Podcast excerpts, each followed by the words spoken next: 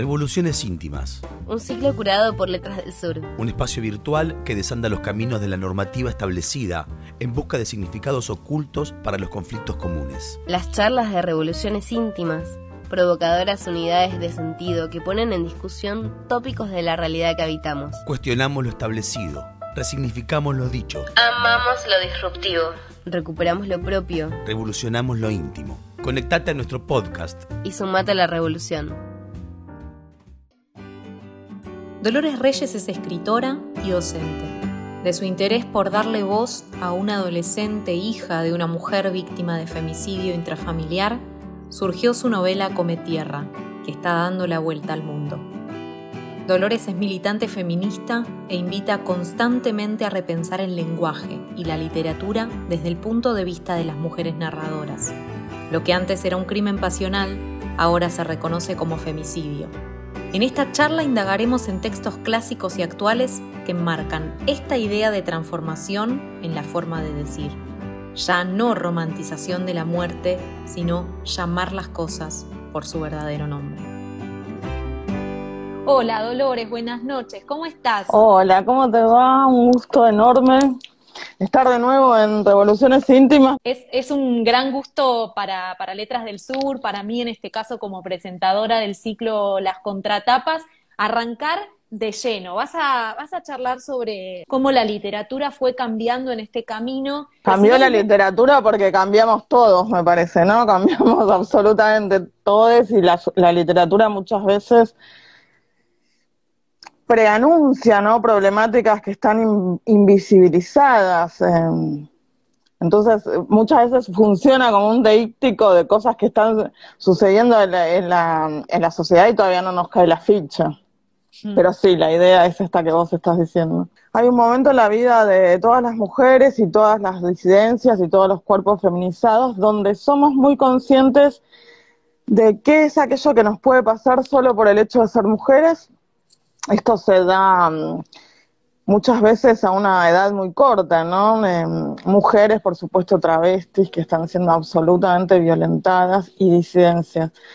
Eh, me acuerdo del caso de María Soledad Morales, ¿no? Cómo, cómo impactó en mi vida, qué significó para mí. No me voy a detener demasiado ahí, pero me parece que por esto digo que ya entramos, ¿no? Todas las mujeres eh, nos desayunamos con un balde de agua fría en algún momento de nuestras vidas eh, y somos conscientes de las dimensiones de la agresión que las agresiones que podemos llegar a sufrir y de hecho que sufrimos eh, solo por el hecho de ser mujeres.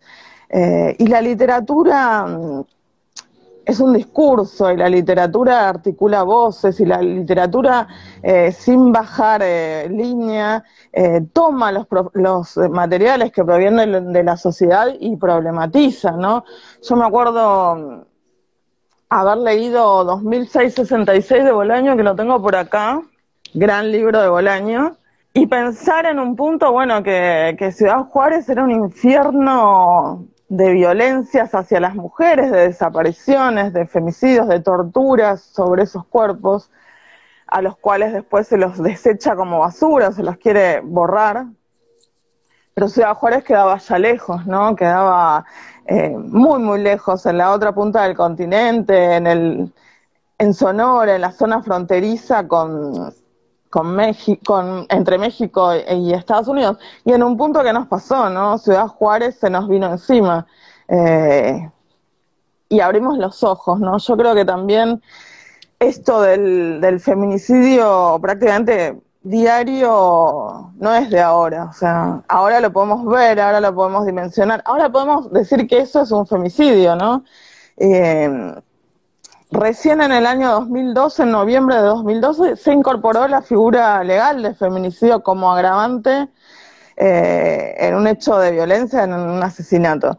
Entonces, bueno, ¿qué podemos pretender eh, de las voces, ¿no? De la literatura, si recién ahora nosotros empezamos a tener herramientas para ver esto que nos está pasando. Ahora hay observatorios de género que son bancados muchas veces por, por mujeres eh, y por estudiosas de género que son las que llevan, bueno, las estadísticas que antes eran absolutamente desconocidas. Yo creo que hay muchos de los textos que vamos a abordar que ya, ya los habrán leído alguna vez a lo largo de su vida. Eh, pienso en La intrusa, ¿no? De Jorge Luis Borges, eh, que se lee muchísimo, de hecho yo la leí hace años en la facultad, pero nunca desde eh, la mirada de género, ¿no? De viendo qué está pasando ahí con ese cuerpo de una mujer, ¿no? Eh, cómo fueron abordadas en la narrativa y en las distintas poéticas que vamos a ir recorriendo las asesinadas o violentadas por el solo hecho de ser mujeres. De qué forma todos estos relatos quedaron estructurados en una suerte de canon, eh, o, o si se articularon de otra forma, ¿no? Con una suerte de poéticas alternativas. ¿Y qué nos dicen también todos estos textos que vamos a tratar de las relaciones entre femicidio y poder político, femicidio y fuerzas de seguridad, que también hay algo ahí mm, eh, funcionando, ¿no? Y haciendo chispas de, entre, entre esas esferas. Em, yo pienso que, que, el femicidio, sobre todo en la literatura argentina y latinoamericana, está presente desde eh, las leyendas fundacionales. Pienso en la, la, leyenda del ceibo acá, que es la flor nacional argentina, ¿no? Y está Anaí, que es una india guaraní, eh, de bastante corta edad, una, una mujer eh, joven y aguerrida que participa activamente en la defensa de sus tierras y de su, de su tribu, de su gente, ¿no? Y es solo por eso es apresada, pero eh, ahí ya aparece la diferencia de género, ¿no? Eh, Anaí la van a atar contra un árbol porque justamente es una mujer y la van a prender fuego. y de su sangre caída al eh, a tierra y bebida por las raíces de ese árbol, va a surgir el, al día siguiente la flor del ceibo, ¿no? Roja como la sangre de Anaí.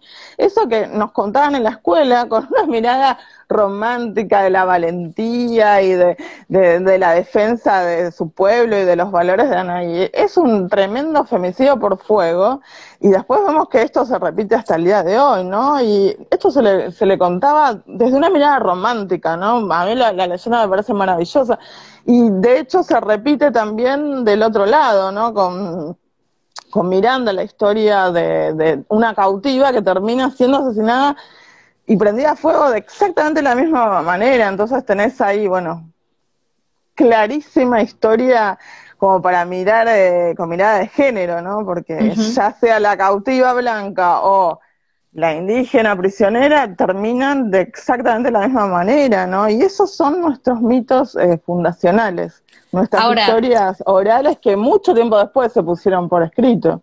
Claro. Dolores, vos como una trabajadora de la palabra, una hacedora de, textos, em, quiero preguntarte sobre qué valor tienen para vos las palabras y las palabras no dichas también, o aquellas que no tenían em, una forma de ser nombradas, hechos que no tenían palabras. Hay mucho de, eh, por ejemplo, cómo se le dice a los pueblos originarios, si indígenas, si eh, aborígenes, ¿no? Y entonces lo que no se puede nombrar es como que no existe. ¿Pasaba eso, sentís, con el femicidio? Yo creo que el lenguaje siempre es terreno de disputa y esto lo vengo sosteniendo y viendo y riéndome muchas veces cuando eh, a mucha gente les molesta el todes y demás y, dicen que se empobrece o, o, se afea sobre todo el lenguaje. Me da mucha risa, ¿no? Porque es una intervención sobre la lengua que está tratando de dar cuenta de, esto, ¿no? De las violencias y de, la violencia machista. Entonces, eh, si vivimos en una sociedad machista que cada 24 horas eh, mata a una mujer de, todas las formas variadas y en todas las clases sociales, estoy pensando ahora en el, femicidio de nuevo adentro de Martindale, ¿no? El femicidio seguido de suicidio. Eh, ¿Por qué el lenguaje no se va a intervenir con todas estas fenómenos sociales si es una herramienta social. Por, por un lado, eso. Y por otro, me parece mm, que ni siquiera teniendo un montón de elementos a la hora, por ejemplo, de relatar y construir voces, estábamos maduros, teníamos una mirada de, este fenómeno como para, para dar cuenta de eso en un cuento, en un, en un relato. Pienso también en, bueno, poemas, ¿no? ¿Qué le pasa a esa mujer? ¿Por qué llora esa mujer? Bueno, eh, pasó mucho tiempo y fueron otras las voces, otras las, las, ah, las trabajadoras de la palabra, otras las, las poetas y narradoras, ¿no? Que empezaron muchos años después a articular eh, esto, ¿no? Sin, a veces sí, ya con la conciencia del femicidio y otras no, otra, otras simplemente con la mirada súper lúcida de la violencia hacia las mujeres, sin ni siquiera las herramientas ¿no? de análisis que, por ahí tenemos ahora, por supuesto. Bueno, eh, sin ir más lejos, una poesía que dice me gusta cuando callas porque estás como ausente, es muy fuerte y la recitamos y nos la hicieron aprender, como también está la devolución eh, de Sor Juana Inés de la Cruz, eh, que, también fue... Hombres necios que acusáis. Exactamente, que también fue muy fuerte a la hora de, devolver eso, pero fue ponerle o, darle, mejor dicho, herramientas de palabra o eh, que, entraban por los oídos a mujeres también. Sí. sí, no nos olvidemos que finalmente a Sor Juana, pese a que es, bueno, la maestra del barroco de India, y que ha dejado un legado eh, poético impresionante y que era muy leída en su, en su momento también, eh, finalmente la condenan al silencio, ¿no? Creo que la condena al silencio de las mujeres es, eh, lleva añares, ¿no? Pienso de nuevo en estos femicidios por fuego y pienso, pienso en la forma como después la Inquisición va a asesinar a las mujeres por delitos orales contra la fe muchas veces, ¿no? Acusaciones de blasfemia, que justamente hablar eh, hablar, básicamente, ¿no? Porque además, eh, con, con, esos niveles de penalización hacia el cuerpo y hacia la existencia de las mujeres, en, que es, terminan siendo el cuerpo del pecado y del, del origen de todos los males, bueno, ya alcanzaba, ¿no? Alzar la voz para, para terminar prendida a fuego. Entonces me parece que hay, primero, eh, toda una serie de relatos que dan cuenta de esto, ¿no? En la intrusa prácticamente sabemos de la, de la protagonista lo que los machos que la van a asesinar nos cuentan. O sea, no sabemos nada. su voz, por supuesto, no aparece. Eso no me extrañaría tanto, ¿no? Porque es, es, sería llamativo que aparezca la voz y que narre ella. Me parece imposible directamente, en, al menos en este momento pero sí me sigue llamando poderosamente la atención que ninguno de los hermanos Nielsen, ¿no? que van a introducir a esta mujer Burgos eh, a vivir entre ellos y supuestamente, bueno, va a ser una intrusa porque su sola presencia, su solo cuerpo, el deseo que sexual que generan los dos hermanos hacen que se la están disputando y no solo disputándosela, porque en definitiva se la van a prestar como si fuese una cosa, eh, por supuesto jamás sin pedir ningún tipo de, permiso, consenso, consentimiento ni nada. Además de pasársela, después la van a llevar a un prostíbulo de Morón, la van a dejar abandonada, la van a ir a buscar, van a pagar, la van a llevar de nuevo. Y la solución final es eh, justamente el asesinato. Y a mí sí lo que me sorprende es que ahí no haya registro, ¿no? No hay registro del cuerpo de la mujer, no hay registro del dolor, no hay registro de la corporalidad, ¿no? De, la sangre, de, del llanto, de los, de, quizás de, de las súplicas, no hay, ya, no hay registro del dolor, no hay registro de la muerte, no hay absolutamente ningún registro. El, el, el cuento termina, hoy la maté, ya no hará más fechorías, que su cuerpo lo coman las, no, no me acuerdo los animales salvajes, pero es esa la idea dice eh, un, animal, ¿no? Como que la come un animal, que justamente fue lo que pasó con el cuerpo de María de Soledad Morales, comido en parte por los chanchos y de tantas otras, ¿no? Eh, eso sí me sorprende, ¿no? Y esto, esto que te estoy diciendo tan, tan sorpresivo se va a repetir en muchísimos otros relatos. Pienso, bueno, en cicatrices de Saer, eh, como para venirme más, más para acá. Eh, a la segunda mitad de siglo, digamos, y, pasa exactamente lo mismo, ¿no? Tenemos una novela eh, articulada por, por, un femicidio, por el tiempo histórico, ¿no? En, la que transcurre cicatrices, en la cual Fiore, un obrero que ha sido un sindicalista y que por motivos internos, ¿no? El, el peronismo está proscripto, entonces él no puede intervenir políticamente, ¿no? Está como circunscripto al, ámbito familiar, eh, algo, algo a la cual las mujeres estuvimos condenadas mucho tiempo, ¿no? Esto, a la, no intervención social y política. Y Fiore está decodificando absolutamente todo el tiempo que todos los actos y todas las palabras y todos los movimientos que hace eh, su mujer eh, implican que ella tiene el deseo de que la mate.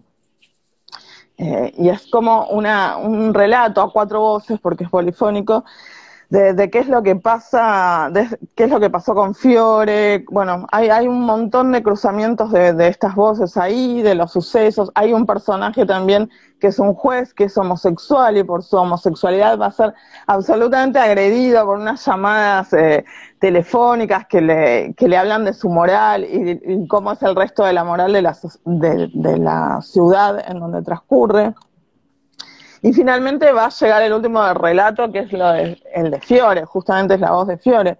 Y cuando llega ahí, ¿no? Transcurre todo ese día, esa excursión, en vez de, bueno, Fiore recuerda su intervención política en otros primeros de mayo, cómo fue, cómo su, situación cambió absolutamente por la violencia estatal también.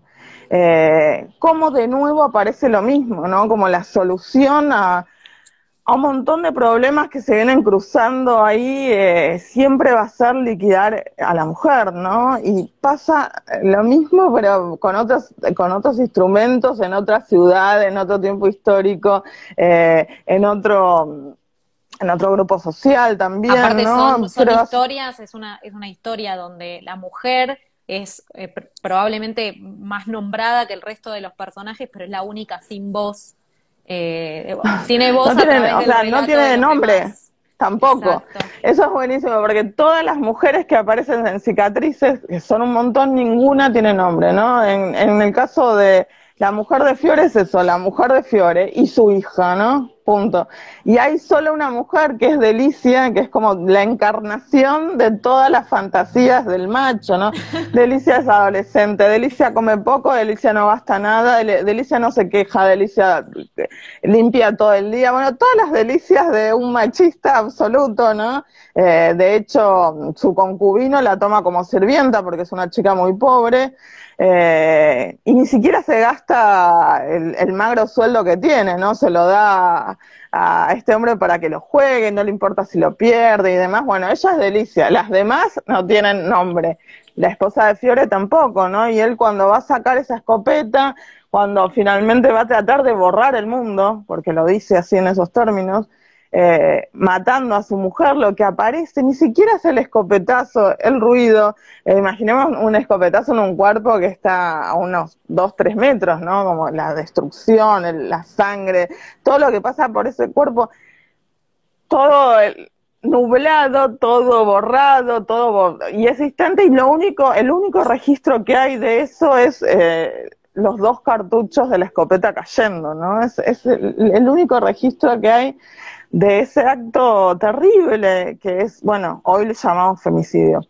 Entonces me gusta esto, ¿no? Quebrar así como, como organizaron acá las dos charlas, ¿no? Como viene toda una narrativa eh, desde este lugar y desde esta poética, desde esta forma de narrar, desde estas voces, desde este foco, en el cual no hay ningún, absolutamente ningún registro de lo que significa eh, ese asesinato, lo que significan esas desapariciones, lo que significan esas muertes, en definitiva lo que significan todas esas mujeres que nos están arrebatando, eh, y eso se va a quebrar en, en, la, en la literatura, ¿no? Yo suelo tomar como punto de quiebre mm, El desierto y su semilla de Jorge Barombiza, ¿no? Como, como ahí cambia el foco, porque el que está relatando es hijo de eh, una agresión tremenda por ácido en la cara de su madre, Clotilde Sabatini. Bueno, por supuesto, la novela es autobiográfica, pero los, los personajes están eh, cambiados, los nombres. Barón Visa padre lo que hace es arrojarle ácido en la cara a su mujer en la última audiencia de divorcio, cuando se están, están los dos abogados presentes, eh, ella va a firmar y el, y el hombre eh, le tira ácido en la cara. Eh, muchísimo y además eso va a tener secuelas y lo que va a hacer Barón Visa hijo ahí es justamente todo lo contrario, por eso lo tomo como momento bisagra, ¿no? Va a dar cuenta una y otra vez de todas las mutaciones en el rostro, de, los apósitos, de los injertos, de la hinchazón, de, de, cómo esa cara supuraba, de todo lo que significó para su madre también un infierno en vida. Bueno, cómo después finalmente su padre se suicida y finalmente también ella eh, se va a morir, se va a suicidar pero lo que me interesa es ahí cómo pone el foco en el cuerpo de la mujer, ¿no? Ahí hay un cambio eh, absoluto, ¿no? El, foco, la narración está en otro lado y lo que se registra es justamente la pérdida, el dolor, eh, todas las implicancias de ese acto que venían siendo absolutamente ninguneadas, borradas, ¿no? Incluso creo que la, la industria tiene un pequeño, hasta te diría, sentido del humor morboso de cómo se relata esa muerte al final, ese asesinato. Bueno, después, justamente del desierto y su semilla, va a venir todo lo otro, ¿no? Va a venir eh, muchísimas narradoras que están tomando voces, armando eh, relatos desde, no sé, pienso en Gabriela Cabezón Cámara y Bella le viste la cara a Dios, ¿no? Como ahí la voz central justamente es la de la víctima de trata y justamente lo que va a hacer es narrar desde la primera persona todo el suplicio corporal eh, extremo, todas las acciones y la recepción de todas esas acciones en el cuerpo de Bella. Eh, entonces se le da paso desde todos los, eh, desde todos los géneros, te diría, ¿no? Eh, incluso desde la no ficción, pienso en Chicas Muertas de Selva Almada, ¿no? Una, una larga investigación sobre tres feminicidios no resueltos de los 80 en donde por supuesto tampoco sabíamos que eran feminicidios lo que estaba aconteciendo, las policías eh, o no sabían eh, cómo actuar, eh, enorme torpeza a la hora de preservar las escenas del crimen, es nulo interés en buscar a las chicas desaparecidas, ¿no? Y sus cuerpos absolutamente nulos, nunca, nunca hacen nada. Em, y cómo a través de esos tres feminicidios en, en tres provincias distintas ¿no? de Argentina, eh, entre Ríos, Chaco y Córdoba, que eso también me interesa porque saca un poco también el tema del circuito de Buenos Aires y lo, federaliza. Sí. Eh, cómo también eh, ese relato, esa no ficción va a ser como una suerte de, de apertura hacia millones de otras violencias, eh, muchísimas extremadamente crueles y que sin embargo forman parte de, la cultura de, nuestro país. No hay juegos, eh, juegos en los que en definitiva lo que se está haciendo es una violación grupal, ¿no? Y sin embargo para los hombres es como un juego, algo tradicional, eh, ligado, bueno, a esto, ¿no? La, la tradición también, ¿no? Como, como eso también violenta absolutamente los cuerpos feminizados. Eh, vuelvo a decir, no hay un cambio de, de poéticas muy, muy claro y enorme en estos últimos en estos últimos años, ¿no? Y creo que cada vez más. Eh, me parece que también es extremadamente rico estéticamente, ¿no? Esas voces justamente eh, son muy potentes, son muy, eh, o sea, generan poéticas nuevas y están significando también la, renovación, ¿no? De la novela en nuestro país. Voy a citarte, en una entrevista dijiste, la literatura puede ver pero no solucionar. Y la pregunta es si lo que la literatura muestra, eh, si lo que muestra está mal, ¿cuál es el valor del discurso? Si lo que muestra está mal en el sentido de si se está refiriendo a algo que está mal, ¿cuál es el valor de ese discurso literario? Me parece que no solo muestra, señala y nos incomoda señalando, ¿no? Porque mostrar también te muestran eh, los noticieros, los medios, la tele, ¿no? Hoy mataron a una mujer de 24 años, mañana mataron, no sé, asesinaron a una señora de 53 de tantas puñaladas, antes de ayer eh, desapareció una chica en tal lugar, ¿no? Entonces ellos también... Eh, muestran, ¿no? Pero lo hacen de una forma tal que automatizan todas esas violencias, ¿no? Es algo, es algo más, un pequeño, eh, una pequeña gota cotidiana, ¿no? Como si la violencia fuese eso, ¿no? Y en definitiva no el paso final de una escalada. Y lo que puede hacer la, la literatura ahí es esto que te estoy diciendo, señalar, hacer que funcionar primero como un deíctico hacia la sociedad, hacer que el lector no agarrarlo y hacerlo transitar una experiencia de lectura y que no salga de la misma manera esa experiencia, ¿no? sino que sensibilizarlo. Em, la literatura en sí vuelve la experiencia mucho más vívida. Entonces, dar cuenta de, por medio de la palabra, de la enorme de las enormes consecuencias que el femicidio tiene en nuestra sociedad. Y eso me parece que sí lo puede hacer. Me acuerdo un, un escritor chileno que escribió una novela que también me, significó muchísimo en torno a los femicidios, que es Diego Zúñiga. Eh, bueno, su novela se llama Racimo. Esto se está dando, bueno, en todo el mundo. Pienso también en Fallarás en España, que ganó un premio muy importante por Las Niñas Perdidas, ¿no? Una, una novela como la de Zúñiga que trata de eh, esto, desapariciones de niñas de muy corta edad, la de Zúñiga en Alto Hospicio, en Chile, y la de Fallarás en España, pero el fenómeno es el mismo, ¿no? Y me acuerdo que Diego dijo, bueno, no puedo, no podemos resolver desde la literatura, pero venimos a plantar una bandera, ¿no? Y yo siento que eso se está dando, que vamos plantando una bandera atrás de otra, ¿no? Y que que la literatura sí es política, o sea, intervenimos también desde la literatura en la lucha, bueno, pienso en la lucha enorme del Ni Una Menos, por supuesto, ¿no? y me parece que la literatura ahí también planta una bandera. ¿Vos sentís una responsabilidad como escritora de hablar, no al hablar de estos temas, pero sí de hablar de estos temas? ¿Te sentís como llamada a tener que hacerlo para que se hable de determinada forma y con tal profundidad? No, la verdad que lo hago porque a ver, yo milito y milito desde hace muchos años en estos temas, ¿no? Eh, la literatura es, es, otra cosa para mí. La literatura justamente es la libertad absoluta de ponerte a escribir eh, y no, no me siento obligada a hacer eso para nada, pero cuando uno se pone a escribir, ¿qué sucede? ¿No? Pone ahí eh, todas sus obsesiones, todo su bagaje, su mirada. entonces, bueno, de esta forma sí, sucedió en Come Tierra que, que el foco fuese ese, que yo decidiese tomar una voz de una chica con urbana y dar cuenta, bueno, de, las violencias. Eh, o sea, no es casual, pero tampoco es algo programático y que yo me sienta que tengo que hacer eso sí o sí.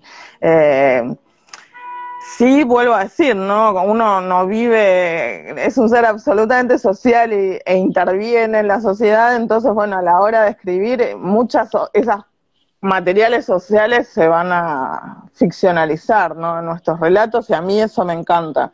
Eh, pero nunca la bajada de línea, ¿no? Bueno, además te tocó eh, en muchas entrevistas o en conferencias tomar la voz también del colectivo de escritoras y el colectivo de mujeres eh, gracias a tu novela, entonces eso te vuelve una militante, incluso casi sin haberlo previsto a través de Cometierra. Eh, quiero decir, una militante tan pública, sí que ya lo, lo, venías haciendo, pero hay una dicotomía que no sé si es una trampa y quiero que vos me, me comentes tu opinión entre la obra y el autor. ¿no? Yo leo por ahí algo que escribió, los relatos que vos decías recién, leo algo que escribió Borges o leo algo que se escribía en ese momento, me enoja, me enfurece por mi visión del día de hoy. ¿Qué tendría que hacer con ese relato? ¿Tengo que volver a leerlo? ¿Tengo que dejar de leerlo?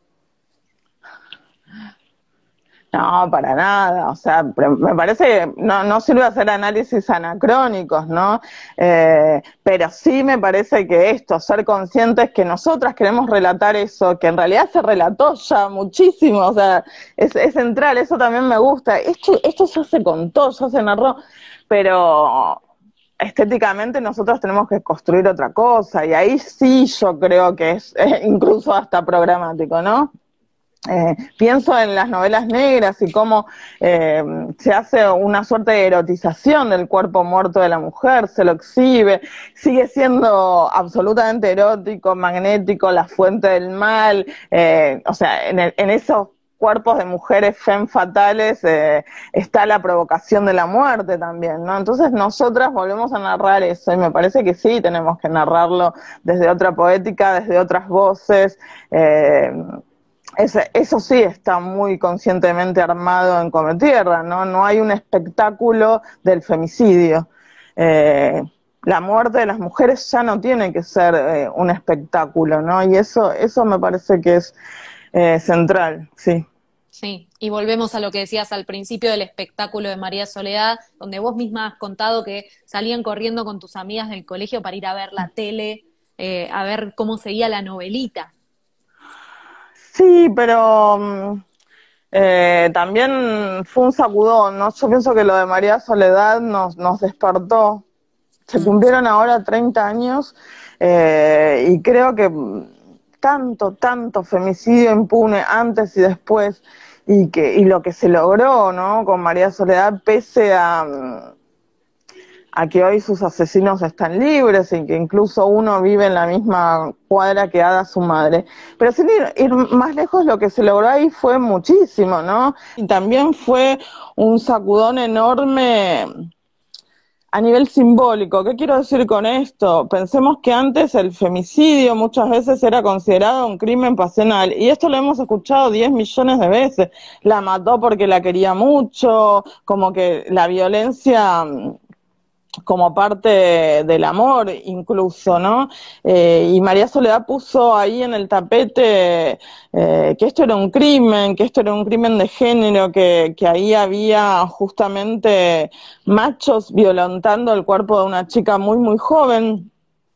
Eh, por un lado, y entonces me parece que sí empezaron a chirriar cosas que estaban absolutamente naturalizadas, tapadas, que eran carne de, la más absoluta impunidad, ¿no? De hecho, el, padre de uno de los femicidas dijo que, dijo en el Senado, en, en, el Congreso, que si su hijo hubiese sido uno de los asesinos de María Soledad, el cuerpo no hubiese no hubiese aparecido nunca, ¿no? Y por eso fue expulsado del Congreso, ¿no? Hubo un repudio, me parece que hubo una sanción social muy fuerte, ¿no? Y ni hablar en Catamarca, que se movilizó una, una provincia entera. Entonces me parece que sí empezaron a, a, cambiar las cosas.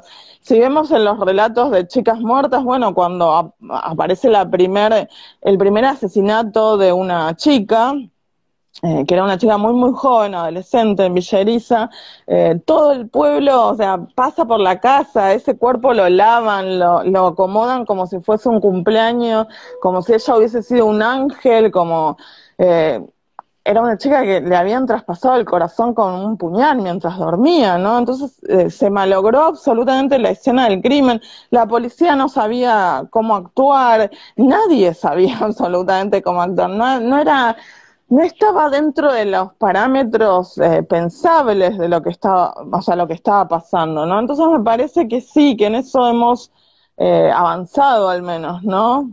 eh, bastante, diría yo, ¿no? Hay, hay otras, tenemos herramientas, tenemos herramientas de intervención y tenemos esto, ¿no? La capacidad de tomar la voz. A mí con Cometierra me pasó algo que es eh, fundamental, que es que eh, muchas chicas que habían sido hijas de feminicidios, que sus madres habían sido asesinadas, esto me pasó hasta la semana pasada, ¿eh? sigue, sigue aconteciendo, eh, me cuentan, me llaman, me escriben la historia de esas mamás y las pueden armar por primera vez, ¿no? Entonces ahí también hay una, una voz que se liberan, porque quizás...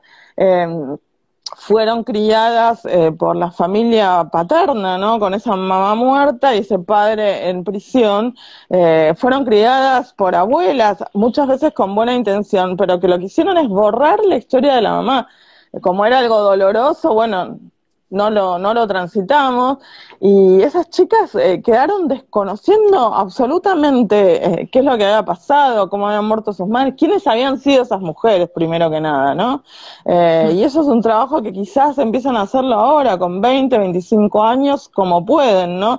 Y genera esto, ¿no? Genera que alguien cuente esa historia real de un femicidio por primera vez. Entonces me parece que esto de darle voz eh, darle voz, ¿no? Es algo central en este momento en la literatura. Sí. Bueno, te sumo ahí una frase tuya de Cometierra que dice, nunca más mamá y yo. Para mí es eh, tremendo, porque uno se pelea con su madre, tiene momentos donde no te quiero hablar por teléfono, que molesta con los WhatsApp, y de pronto nunca más mamá y yo, que es una frase que viene desde incluso eh, la propia Cometierra de haber podido ver la muerte de su madre, eh, se transforma en una puñalada para los lectores.